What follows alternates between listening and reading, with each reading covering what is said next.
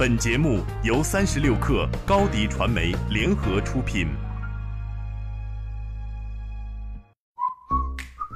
淘宝上那些卖八块八还包邮的商品，为什么有人在做这样的生意，甚至还能产生暴利呢？其实这种商业逻辑要是说清楚了，并不难理解。咱们先来说个小故事。吉列现在大家都耳熟能详，可是，在大约一百年前，吉列刚刚发明了刀架与刀片分开的剃须刀，可当时一年呢只能卖出去五十一把。为了培养人们的消费习惯啊，吉列呢想出了个招数，千方百计的把刀架免费送给消费者啊，搞得全美国的男人几乎人手一个。之后呢，就不再愁一次性刀片没人买了。现在不少互联网公司深谙此道。比如前不久刚刚去美国敲钟的搜狗，就是先用免费的搜狗输入法打造品牌，然后再用品牌效应开发高利润的搜狗搜索浏览器和网址导航。当然了，这种套路淘宝卖家们呢一样很擅长啊。这就是一开始我提的问题：淘宝八块八包邮看起来亏本的买卖，为什么还有那么多卖家在做呢？因为这些卖家完全不指望着卖这些东西来赚钱啊，而是为了冲销量、引流，然后呢，用店里的其他产品收割长尾流量。这种套路和吉列如出一辙，叫做交叉补贴。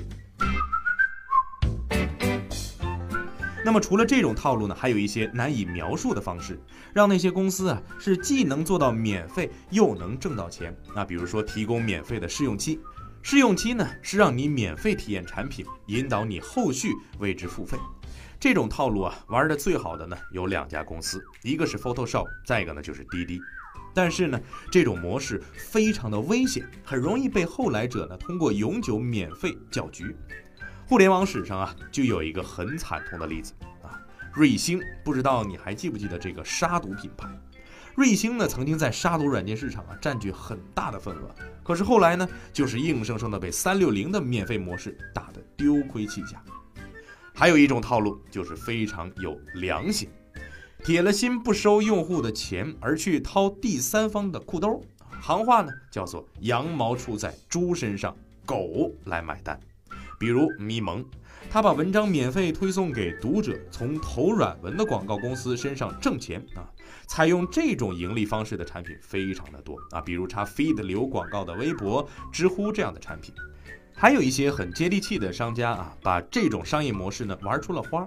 在河南郑州啊，有一家餐厅吃饭免费，但是呢，顾客需要穿过一条弯弯曲曲的广告长廊，背出三条广告才能吃饭。啊通过收广告费，餐厅老板两年挣了一百多万。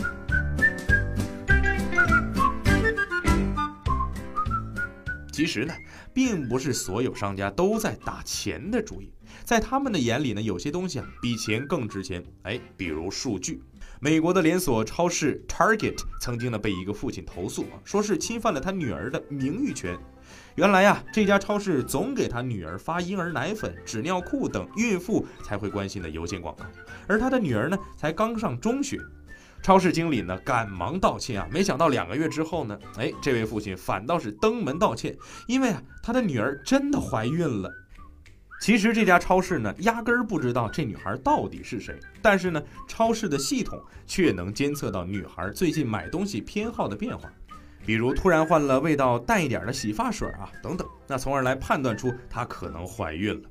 大数据呢有如此的力量，作为业内公认的下一个风口，难怪商家们宁愿免费也要把数据拿到手。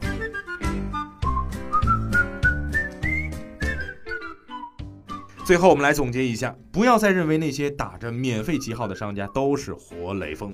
我们免费使用的产品呢，要么还在试用期，要么想把我们引到付费的地方，要么呢对我们是别有所图。看懂这个层面之后啊，我才明白，原来天下真的没有免费的午餐。感谢微信公众号运营研究社提供的内容支持，咱们下期见。